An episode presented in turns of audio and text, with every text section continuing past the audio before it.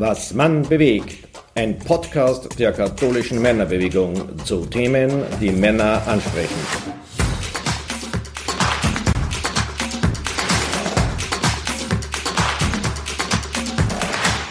Hallo, liebe Hörer und Hörerinnen.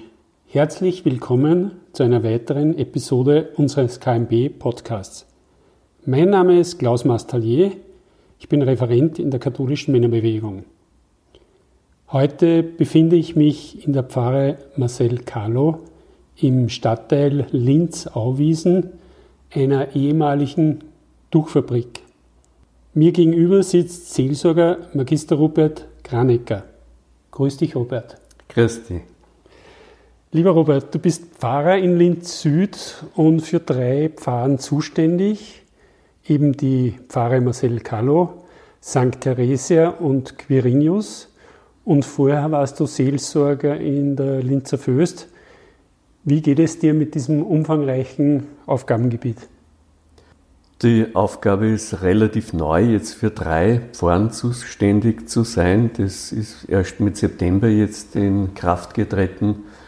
Es geht erstaunlich gut, obwohl der Pfarrer in Klein München erkrankt ist und ich jetzt da für sämtliche Aufgaben dort äh, zuständig bin.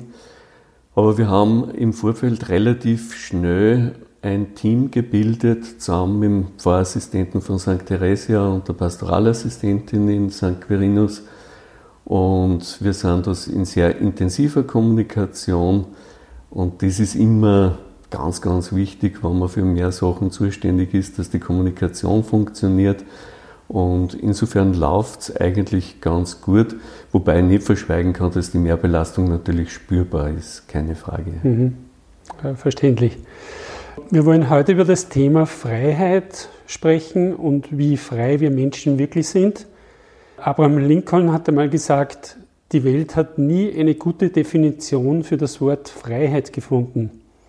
Wie definierst du für dich persönlich Freiheit? Freiheit empfinde ich hängt ganz eng zusammen mit Zufriedenheit und auch mit dem Gegenwärtigsein. Also dort, wo ich ganz gegenwärtig bin, dort, wo ich einen Moment der Zufriedenheit erlebe, dort erlebe ich meistens auch die größte Freiheit. Freiheit als Unabhängigkeit ist für mich eine relative und eigentlich auch nicht so wichtig. Woraus nährt sich das Gefühl von Freiheit was sind die wichtigen Bedingungen, damit Freiheit erlebt und gespürt werden kann? Freiheit ähm, verbinde ich mit Glücksmomente. Dort, wo Glück spürbar wird, dort, wo gelungene Begegnung spürbar wird, dort, wo im Feiern zum Beispiel eine dichte Atmosphäre da ist, wo Gemeinschaft auf einmal zum Tragen anfängt. In solchen Situationen, denke ich, ist das am besten der Fall. Du warst ja bis vor kurzem ein begeisterter Segelflieger in Linz. Wie bist du zu dem Sport gekommen und erlebt man bei solchen Flügen die grenzenlose Freiheit?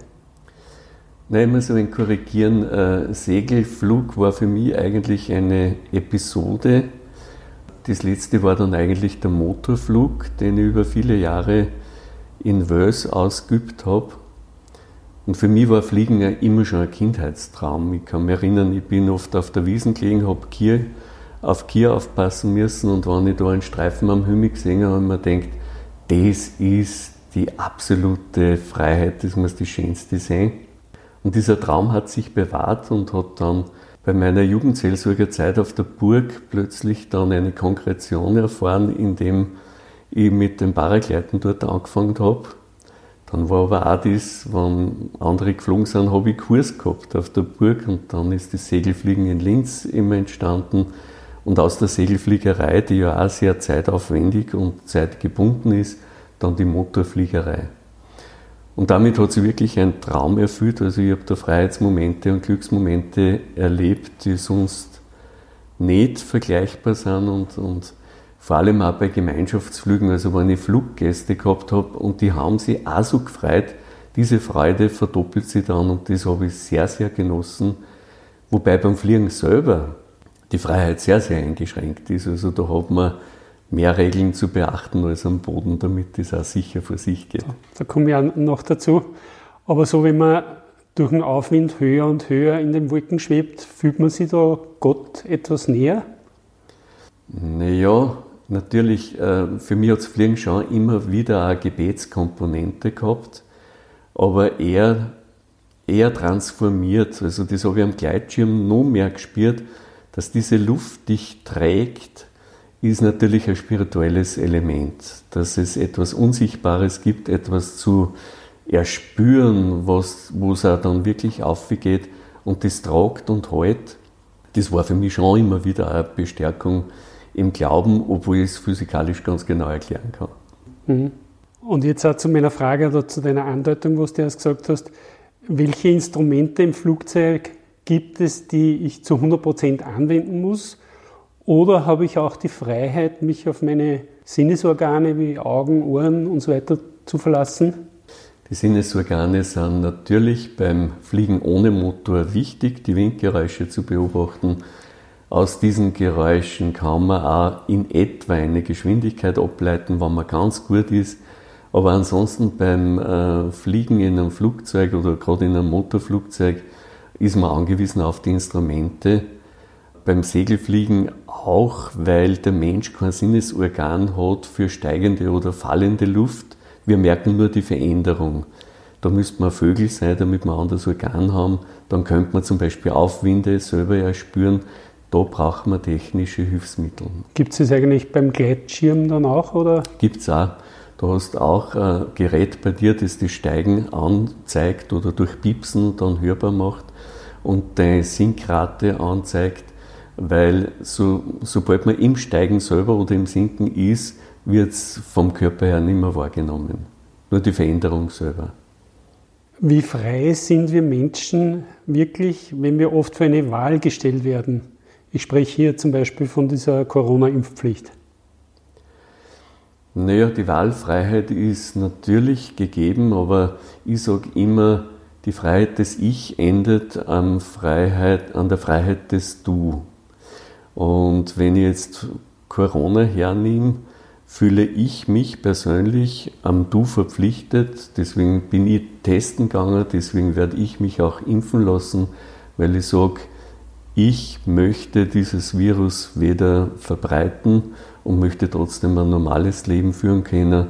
Und soweit vertraue ich der großen Gemeinschaft, dass das mit einer Impfung möglich ist. Mit Freiheit verbinden ja viele alles tun können, was sie wollen. Gibt es eine Freiheit von und eine Freiheit zu, beziehungsweise was sind da die Unterschiede? Also eine Freiheit von würde ich sehr schnell ins Eck der Willkür äh, bringen und habe für mich mit Freiheit nicht sehr viel zu tun.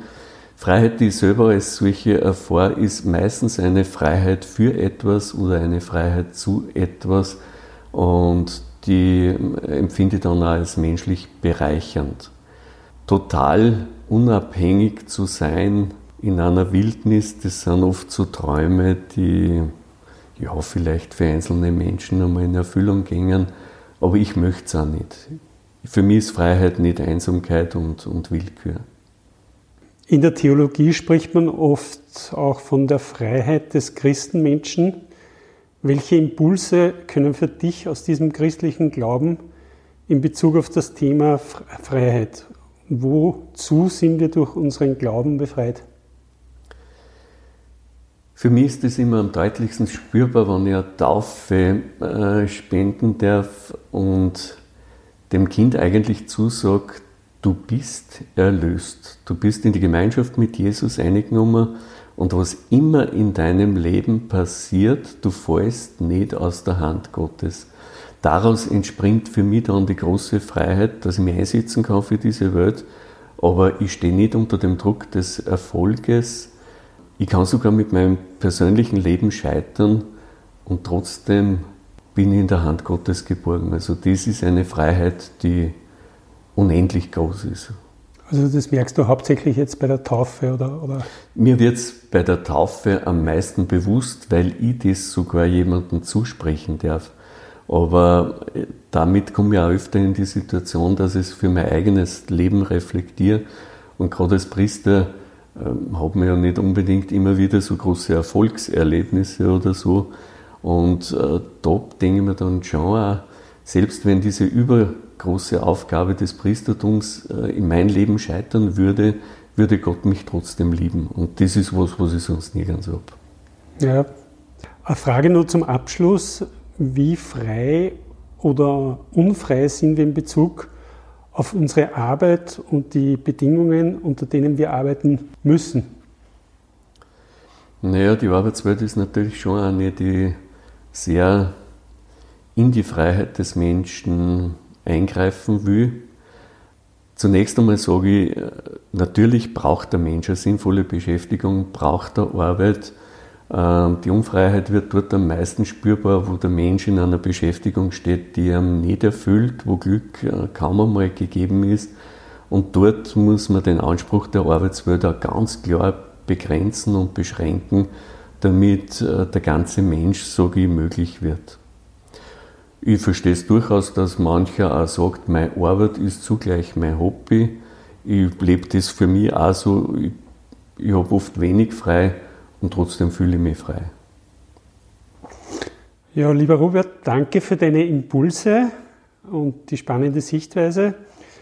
Zum Jahresbeginn wünsche ich dir alles Gute und viel Gesundheit. Danke. Dankeschön, das wünsche ich auch allen, die das hören, Gesundheit, Zufriedenheit, Freiheit. Ja, das war wieder eine Episode zum Thema Freiheit, dieses Mal mit Seelsorger Pfarrermagister Robert Kanecker. Ich sage danke fürs Zuhören. Bis zur nächsten Podcast-Folge. Euer Klaus Mastallier.